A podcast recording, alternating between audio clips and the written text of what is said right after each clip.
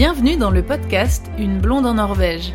Vous pouvez soutenir l'émission en devenant membre sur Patreon. C'est une plateforme de financement participatif avec plusieurs niveaux d'abonnement. Vous avez accès à tout ce contenu exclusif à partir de 2 euros par mois. Vous pouvez aussi faire un don unique avec PayPal. Le meilleur moyen pour faire connaître le podcast est d'en parler autour de vous et de partager les épisodes. Et surtout, vous pouvez laisser un avis avec des petites étoiles sur Apple Podcast et sur Spotify. Dans cet épisode, je vais vous parler des fjords en hiver.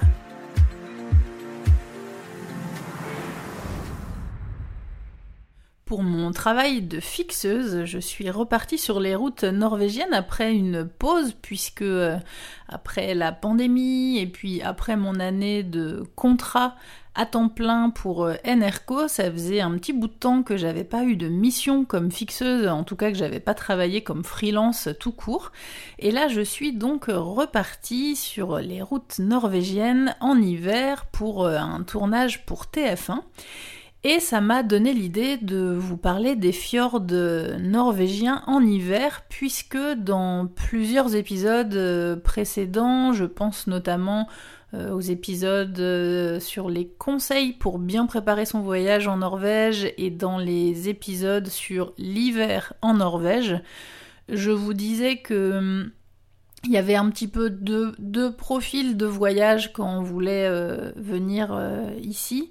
C'était euh, l'été plutôt la Norvège du Sud, avec justement les voyages dans les fjords, avec tous les coins touristiques les plus connus, et puis les voyages au nord de la Norvège qui étaient évidemment un peu plus réservés à l'hiver pour faire des trips de style chasse aux aurores boréales, motoneige, chien de traîneau, etc.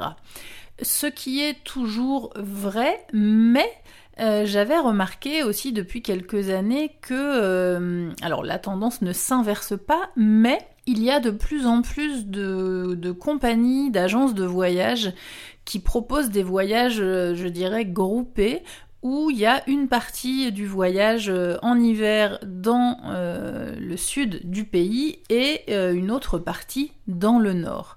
Et c'est vrai que là, je vais vous parler après plus en détail du, parcours que, j'ai fait avec l'équipe.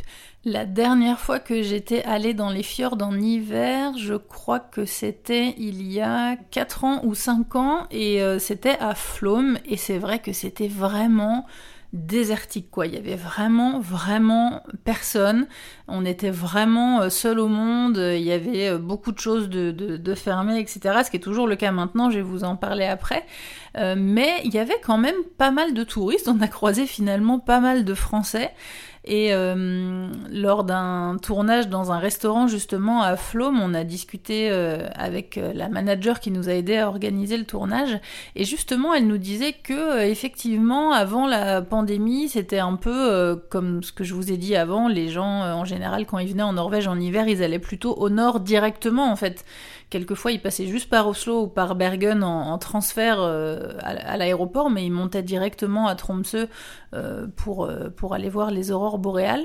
Alors que maintenant, il y a beaucoup d'agences qui proposent un circuit dans les fjords avant et ensuite la suite du voyage au nord vers Tromsø pour aller voir les aurores boréales. Et là, c'est vrai que bah, finalement, on a croisé pas mal de touristes et donc euh, je reviens sur le conseil que je vous avais donné pour euh, voyager et visiter les fjords euh, de, façon un petit peu concise et, efficace. Et c'est vrai qu'il y avait beaucoup de gens du coup qui faisaient avec les agences, mais qui faisaient ce circuit Norway in a nutshell entre Oslo et Bergen et ensuite euh, qui refaisaient Bergen, Tromsø, euh, par exemple, pour faire la suite de leur, euh, de leur séjour en Norvège. Je ne vais pas re-rentrer dans les détails euh, précis de ce séjour parce que j'en ai déjà parlé plusieurs fois, mais je vous fais juste un petit récap. Le Norway in a nutshell, en fait, moi, c'est le premier voyage que j'ai fait qui en Norvège qui m'a vraiment fait euh, tomber amoureuse euh, du pays et qui m'a donné envie de venir m'installer ici. Et c'est vraiment très bien organisé, hein. c'est un voyage organisé par plusieurs plusieurs agences de voyage et par l'office du tourisme. Et en fait, on part d'Oslo ou de Bergen. Hein, il se fait dans les deux Là, je vous donne la, version où ça part d'Oslo, mais vous pouvez le faire dans l'autre sens. Donc ça part d'Oslo, vous prenez le train. Là, vous prenez le train jusque Myrdal et euh, c'est très beau. La ligne, euh, c'est vraiment une des lignes les, les, plus belles au monde, soi-disant. C'est pas moi qui le dis, hein, je le confirme, mais c'est vraiment des, citations qui ont été euh, qui ont été dites. Cette ligne est vraiment belle. Même au début, quand on part d'Oslo, en fait, on est très vite dans des endroits qui sont vraiment très très chouettes. Et donc, on s'arrête à Myrdal. Et là, on sort de ce train euh, classique et on va prendre un petit train touristique euh, qui redescend. Donc Myrdal, c'est une station euh, haute en montagne qui est vers 800 mètres, un truc comme ça. Et, en fait, on redescend avec un petit train touristique qui s'appelle le Flamsbana et qui redescend donc au village de Flom, qui lui est donc tout en bas au cœur des fjords. Et de là, vous faites une croisière dans les fjords entre Flom et Gudvangen. Donc vous allez euh, faire les deux branches du Sognefjord qui sont les plus connues. Donc il y a le Horlandsfjord et le Narofjord. Ce dernier qui est classé au patrimoine mondial de l'UNESCO, qui est vraiment un des plus beaux.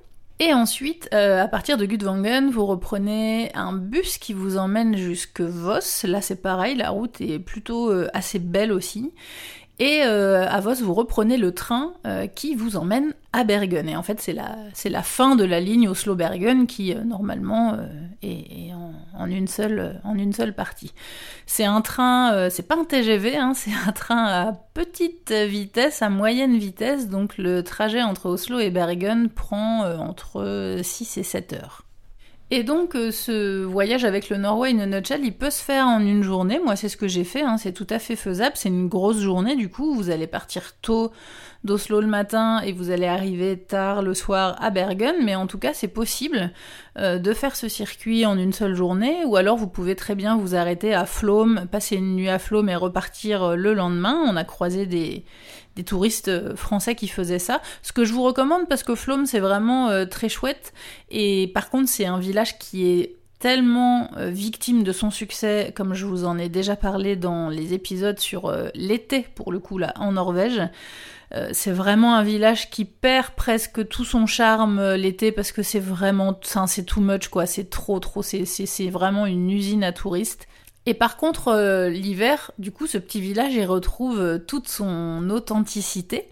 Euh, donc ça, c'est vraiment plutôt cool. Alors par contre, voilà, attention avec le terme authenticité. c'est aussi une des raisons qui, qui m'a motivée pour vous faire cet épisode, parce que au début, je me suis dit, j'ai pas finalement grand-chose de plus à dire euh, que ce que je vous ai déjà dit sur les épisodes de l'hiver en Norvège.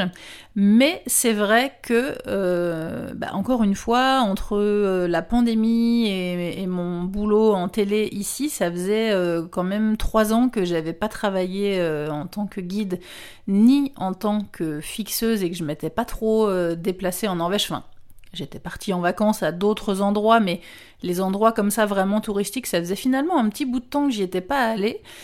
Et je savais que c'était un petit peu comme ça, mais là c'est vrai qu'on a été un petit peu confronté à ça. Il y a une critique hein, qu'on a souvent euh, lors des tours quand, quand je suis guide, c'est que les touristes euh, sont en manque de, de, relations et de contact avec euh, les Norvégiens, avec les locaux. Et ça, c'est pas prêt de s'arranger malheureusement parce que en fait, tout simplement dans les lieux touristiques, mais pas que. Hein, je suis allée à des endroits qui étaient vraiment pas spécialement des, des, des, pics touristiques, mais en fait dans, dans beaucoup d'endroits dans le tourisme, je dirais, en général, eh bien il y a beaucoup d'étrangers qui travaillent.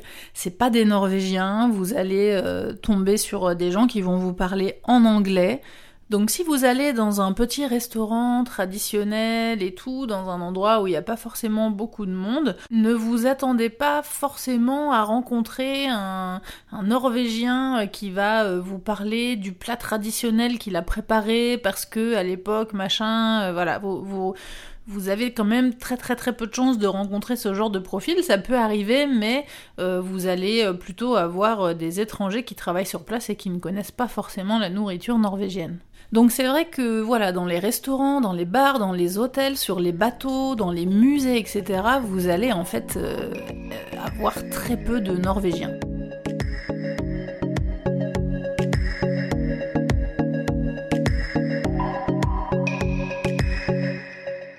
Alors pourquoi Deux raisons? C'est que la première, ce sont des emplois saisonniers. Donc le problème des emplois saisonniers, c'est que bah, les Norvégiens qui habitent sur place, ça les intéresse pas trop, euh, à part quelques profils de gens qui se disent tiens je vais être saisonnier soit l'été soit l'hiver et puis l'autre partie de l'année voyager, ce qui, arrive, hein, il y en a quelques-uns, mais il y en a pas beaucoup. Euh, la plupart des Norvégiens sont plutôt à la recherche de, travail à temps plein ou en tout cas de travail euh, fixe à l'année, même si c'est pas un temps plein à 100%, mais au moins un 50% ou un 70%, mais régulier, pas seulement saisonnier. Donc ça c'est le premier problème. Et puis euh, le deuxième problème, c'est que, euh, eh bien, du coup, avec euh, des personnes venant de l'étranger, de pays dont le coût de la vie est inférieur à celui de la Norvège, eh bien, les Norvégiens peuvent les payer moins cher parce que ce sont des gens qui n'ont, qui sont pas résidents en fait norvégiens. Donc euh, du coup par rapport au tourisme et tout, il y a des accords euh, par rapport aux, tarifs, euh, au niveau des salaires et tout qui font que bah, ils peuvent les payer moins cher. Donc c'est pas l'exploitation non plus, hein. je suis pas en train de vous dire que ces gens-là ils sont maltraités, exploités, etc. Mais en tout cas si c'était un Norvégien, je pense à poste égal, je pense qu'il serait payé, je sais pas deux ou trois fois plus. Donc, bien du coup, pour, ces, sociétés-là, ça vaut plus le coup de prendre des étrangers. En plus, il y a un petit peu ce côté, euh, bah voilà, par exemple, si c'est un hôtel, euh, vous êtes logé à l'hôtel euh, dans, dans un petit village au milieu des fjords et vous travaillez pour tel salaire. Bon, bah du coup, pour quelqu'un qui habite dans un pays pour qui ce, ce, cette situation-là peut être carrément attrayante ou un peu genre exotique, bah du coup, c'est intéressant. Donc, donc voilà, c'est pas une critique, c'est pas, enfin, c'est juste un constat en fait que ce soit l'été l'hiver, vous trouverez donc peu de Norvégiens sur les sites touristiques et encore plus l'été évidemment. Mais c'est vrai que justement, je vous avais dit, euh, il me semble, dans le podcast sur l'hiver, que si vous alliez justement à Flom, il me semble que j'avais justement donné cet exemple, que l'hiver, eh bien, c'était un petit peu plus facile de rencontrer des locaux. Eh bien, cette tendance a changé puisque, euh, puisque donc maintenant il y a beaucoup d'agences qui envoient les groupes dans le sud de la Norvège pour voir les fjords l'hiver et puis ensuite au nord. Alors ce qui est très chouette, hein, parce que là par exemple, euh, nous avec la prod, on a fait la croisière euh, sur, le, sur le gros bateau électrique, la Vision of the Fjord entre Flom et Gudvangen, et c'était vraiment très sympa parce que bah y avait un peu de gens, on n'était pas n'était pas tout seul, il y avait une petite ambiance et tout, mais c'était très cool, on n'était pas beaucoup, donc c'est vraiment très sympa quoi, parce que bon bah à l'inverse de, de l'été où c'est vraiment le rush vous avez une espèce de... Enfin, il y a une plateforme, il y a des gens, il y a des... Il y a des mouettes partout, il y a des gens qui les nourrissent, mais du coup c'est interdit, donc il y a les guides et les gens du bateau qui, qui râlent et tout. Enfin, c'est un peu le c'est un peu le gros chantier et le brouhaha quoi. Alors que là c'était vraiment calme paisible. Euh, il y avait un petit peu de neige dans sur sur les sur la hauteur euh, des montagnes. Il y avait pas trop de neige euh, en bas. Mais il a reneigé quelques temps après. Donc là c'était vraiment bien blanc il faisait, euh, il faisait bien froid quand même, il y avait une grosse tempête et avec le vent sur le bateau, fallait quand même être bien couvert. Mais en tout cas, euh, c'est vrai que par rapport aux roches de l'été, ben, faire cette croisière euh, l'hiver, c'est quand même plutôt cool. Le point positif aussi de ces voyages un peu groupés avec une partie dans le sud et une partie dans le nord, c'est que bah, c'est vrai que souvent, euh, un voyage en Norvège, c'est quand même un peu le voyage d'une vie, parce que c'est un voyage qui coûte cher. Donc finalement, de, rester sur place un petit peu plus longtemps, mais de faire un seul voyage avec une partie euh, dans le sud et une partie dans le nord, eh bien je pense que ça revient quand même moins cher que de faire le voyage deux fois. Pour faire une partie euh, l'été dans le sud et une partie l'hiver dans le nord.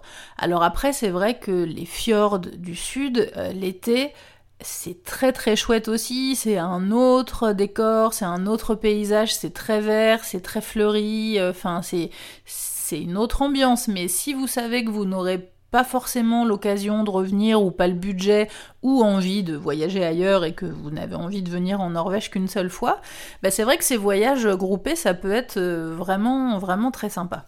Alors vous allez me dire oui, mais il y a des fjords aussi euh, au nord de la Norvège, donc même si on fait un voyage dans le nord, on va quand même voir des fjords. Alors oui, certes, il y en a, mais c'est pas les mêmes, c'est pas pour rien que la région des fjords en Norvège, c'est bien la région du sud, la région du centre-ouest, et c'est la région des fjords, quoi. C'est vraiment euh, le, par exemple, je pense au Trollfjord qui est euh, aux îles Lofoten, il est très chouette, mais c'est pas le fjord comme on a en image avec les hautes montagnes autour, etc. C'est un fjord qui est un petit peu plus plat, où il y a moins de relief, et c'est, on n'a pas, on n'a pas cette sensation comme quand on est au milieu du narrow fjord avec ces montagnes qui font euh, plus de 1000 mètres de haut et où on est complètement euh, euh, enfermé au milieu des, montagnes. C'est quand même une sensation qui ne se retrouve que dans les fjords, que dans les fjords du sud. Donc attention si vous prenez un voyage dans le nord de la Norvège avec une agence qui vous vend que bah, il y aura quand même un voyage dans les fjords, etc. Vous serez peut-être un peu déçu parce que euh, oui, il y a des hautes montagnes euh, au niveau des Lofoten, mais c'est quand même pas les, les, les fjords du sud du pays. Retrouvez la suite et fin de cet épisode en bonus sur la page Patreon. Vous avez accès à tout ce contenu exclusif ainsi qu'à d'autres contributions à partir de 2 euros par mois. Retrouvez les épisodes sur toutes les applications de podcast et en format vidéo sur YouTube. N'hésitez pas à partager les épisodes et à laisser un commentaire sur Apple Podcast ou sur Spotify. Merci à Louise, Eddie et tous les autres contributeurs qui soutiennent l'émission sur Patreon. À bientôt!